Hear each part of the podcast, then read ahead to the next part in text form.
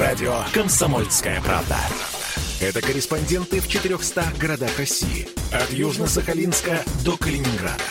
Я слушаю радио «Комсомольская правда». И тебе рекомендую. Программа создана при финансовой поддержке Министерства цифрового развития, связи и массовых коммуникаций Российской Федерации. Чистая страна. Контроль качества. Добрый день, дорогие радиослушатели. В эфире программа «Чистая страна» и я ее ведущий Александр Чекшин. Сегодня у нас в гостях заместитель председателя Комитета торгово-промышленной палаты по экологии и природопользованию Плужников Олег. Добрый день, Олег. Добрый день, Александр. Мы будем говорить о том, что происходит последнее время и у нас в стране, и в мире. Говорить о том, как Евросоюз поставил цель сделать мировую экономику климатически нейтральной к 50 году. У нас тоже в России стоит такая же задача. Да, собственно, весь мир сегодня озабочен тем, как можно свести к нулю и компенсировать выбросы углерода в атмосферу. Как вы считаете, с точки зрения а, того, что сегодня вводятся новые налоги, которые вроде как мы при поставке товаров должны будем платить при пересечении границы, это для нашей экономики серьезный удар? Ну, вы знаете, прежде всего, буквально два слова по поводу вашей предыдущей фразы в отношении того, что весь мир борется с э, климатическими изменениями и вводит э, различного рода э, меры, связанные с защитой климата, это действительно так. Единственное, с чем я не соглашусь, это с тем, что в Российской Федерации тоже вот вроде бы предусматривается переход на углеродную нейтральность. Пока этот вопрос только находится в стадии обсуждения, будет ли это углеродная нейтральность в 50-м году, в 60-м году и будет ли вообще. Э, но, опять же, э, работа здесь интенсифицировалась в первую очередь в правительстве, и я надеюсь на то, что такие решения Э, экономически обоснованные решения будут приняты. Ну Теперь да, по вроде как приняли, введения... приняли, я ремарочку, вроде же приняли целую концепцию социально-экономического развития до 50-го года, или это рабочий документ пока? Э, про углеродную нейтральность в 50-м году вопрос еще не решен, вопрос находится в стадии обсуждения. Понятно.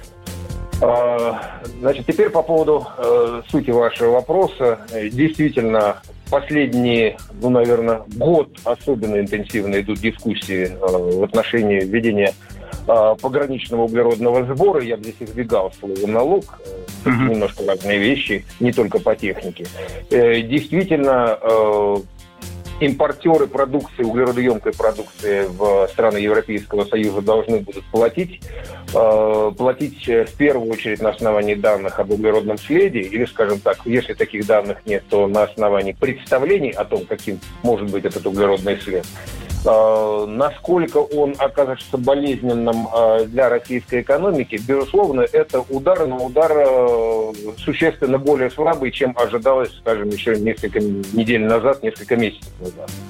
Во-первых, потому что, и в первую очередь, потому что вводится эта плата с 2026 года, а не с 2023 года. Угу. Соответственно, есть время на то, чтобы подготовиться к угу. реализации подобного рода решений, во всех смыслах подготовиться, не только к тому, что к собственному ведению механизма, но и к созданию системы регулирования на национальном уровне. Угу. В том числе с точки зрения расчета углеродного следа нашей продукции, и с точки зрения э, второе, это есть время на переговоры с э, Европейским Союзом по целому ряду вопросов, которые остаются там пока еще открытыми. Опять же, решение окончательное по этой схеме не принято. Это пока только предложение, но предложения, скажем, которые, как я уже сказал, для нас будут существенно более мягкими, чем те предложения, которые предполагалось, э, которые предполагалось принять еще 2-3 месяца назад. Ну да, аналитики говорили, что к 30 году чуть ли не 50 миллиардов долларов мы заплатим, потеряем, вернее. Да, был анализ KPMG, вы абсолютно правы, но надо отдать должное, что KPMG э, делал свои оценки в условиях э, достаточно существенных неопределенностей. Угу. Были совершенно различные варианты, по худшим сценариям был действительно цифра доходила до 50 миллиардов. Сейчас эта цифра где-то колеблется от 1 до 3 миллиардов. А какие основные отрасли могут пострадать, если это будет введено? Э, считается, что это э, в основном черная металлургия. Угу. Цветная металлургия тоже откладывается, как вы говорите, налогом или сбором, да, пограничным. Но здесь, я думаю, что у нас существенно более скажем так, приемлемое положение, поскольку а, алюминиевая промышленность э, в Российской Федерации в основном является достаточно низкоуглеродоемкой. Угу. И есть даже сценарии, при которых э, алюминиевая промышленность России может даже не проиграть, а выиграть э, в сравнении с, в связи с конкуренцией, например, с другими странами, поставляющими алюминий на европейский рынок и в связи с конкуренцией, собственно, с европейскими производителями. А, ну, я думаю, что, наверное, самый пострадавший действительно это черная металлургия. Есть еще удобрения, есть э, отрасль цементная промышленность, электроэнергетика, которая считается тоже пострадает достаточно серьезно. Но объемы поставок электроэнергии а, в Европу не слишком велики, поэтому, наверное, все-таки пока можем говорить о том, что самый пострадавший будет черная металлургия. А если такой сценарий, при котором будут расчеты секвестирования наших лесов, правильно сделаны, тайги, вот всех тех э, полей, которые уже заросли, при котором окажется, что мы не только, мы же самая большая страна, покрытая площадью лесов, мы не только должны платить, но еще и мы можем торговать тем, э, ну, теми поглощающими возможностями лесов, которые есть в стране. Есть ли такой сценарий?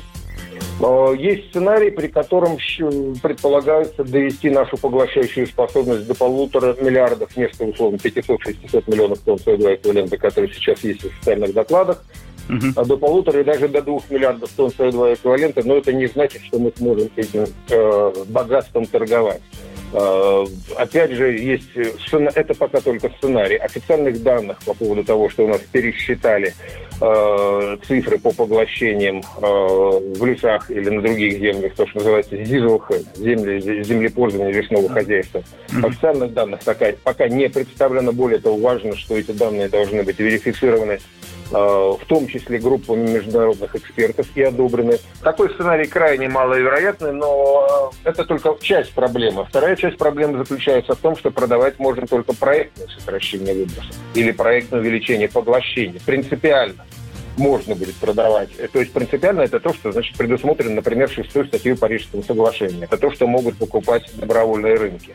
Но это не значит, что это купит это третья часть проблемы, потому что Европейский Союз до настоящего времени к проектам по увеличению поглощения относился, ну, мягко говоря, весьма сдержанно, если не сказать достаточно негативно. И будут ли эти проекты учитываться в европейской системе торговли выбросами, а, собственно, от этого зависит э, то, насколько можно будет э, продавать в Европу подобного рода сокращение единиц выбросов или единицы поглощения, это будет в значительной степени определяться, опять же, не только международными правилами в рамках Парижского соглашения, но и конструкцией той системы, которая сейчас работает в Европейском Союзе, то есть системы торговли выбросами. Пока э, она не предполагает э, возможность передачи вообще никаких э, сокращений или поглощений, но, э, скорее всего, наверное, произойдут определенные изменения в связи с принятием шестой статьи Парижского соглашения. И здесь, конечно, нам надо будет добиваться того, чтобы наши проектные сокращения или проектные увеличения поглощения выбросов каким-то образом учитывались в соответствии со статьей 6 Парижского соглашения. А о чем эта статья 6 Парижского соглашения? Шестая статья, ну, грубо, если говорить совсем кратко и да, скажем так, э, немножко примитивно, да, это статья, которая предполагает возможность передачи единиц выбросов от одной страны другой. Э, ну, опять же, это возможность, которая открывается, э, во-первых, по шестой статье надо будет договориться еще по принятию правил игры, и это ожидается произойдет на конференции в Глазго в ноября этого года. Mm-hmm. Ну, я надеюсь, что это произойдет. Ну и, э, во-вторых, конечно, опять же, я подчеркну, что это должны это не просто мы взяли, пересчитали наши поглощения, и у нас стало на несколько сотен миллионов там, или на миллиард тонн больше. Это с точки зрения возможности продажи не имеет никакого значения. Главное, чтобы это были проекты, которые удовлетворяют определенным международным требованиям. Скажите, а в связи с тем, что Недавно совершенно Ангела Меркель встречались с Джо Байденом в Вашингтоне и говорили как раз о том, что будут устанавливать климатическое энергетическое партнерство. В связи с этим будут ли какие-то изменения в Евросоюзе? Будет ли интенсификация этого процесса? Я думаю, что интенсификация не будет. И так уже как бы куда интенсивнее, uh-huh. да? Для европейцев на самом деле сейчас очень важно договариваться со своими странами, партнерами, сателлитами и по климату, и по энергетическому сотрудничеству в отношении определенных правил игры. э, которые сейчас устанавливает Европа и которые э, будут в той или иной степени вынуждены распространяться на отдельные страны, точно так же, как на нас будет распространяться пограничный углеродный налог или пограничный углеродный сбор. Я бы хотел здесь отметить, что в Соединенных Штатах совершенно недавно, вы, наверное, тоже слышали эту информацию, также уже подготовлены к введению этого пограничного углеродного сбора. Э, в целом реакция достаточно негативная со стороны Соединенных Штатов, но здесь надо сказать, что в самих Соединенных Штатах подготовлен законопроект о введении пограничного углеродного сбора в Соединенных Штатах.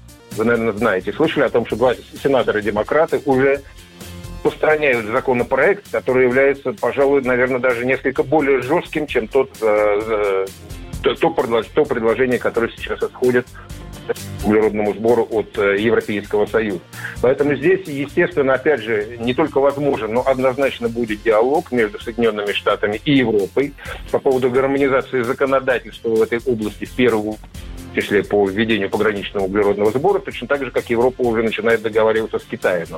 Очень рассчитываю на диалог между Россией и Европой в отношении того, что мы тоже договоримся, потому что, ну, безусловно, все это не должно в разрез э, с нашими социально-экономическими планами, задачами развития нашей экономики.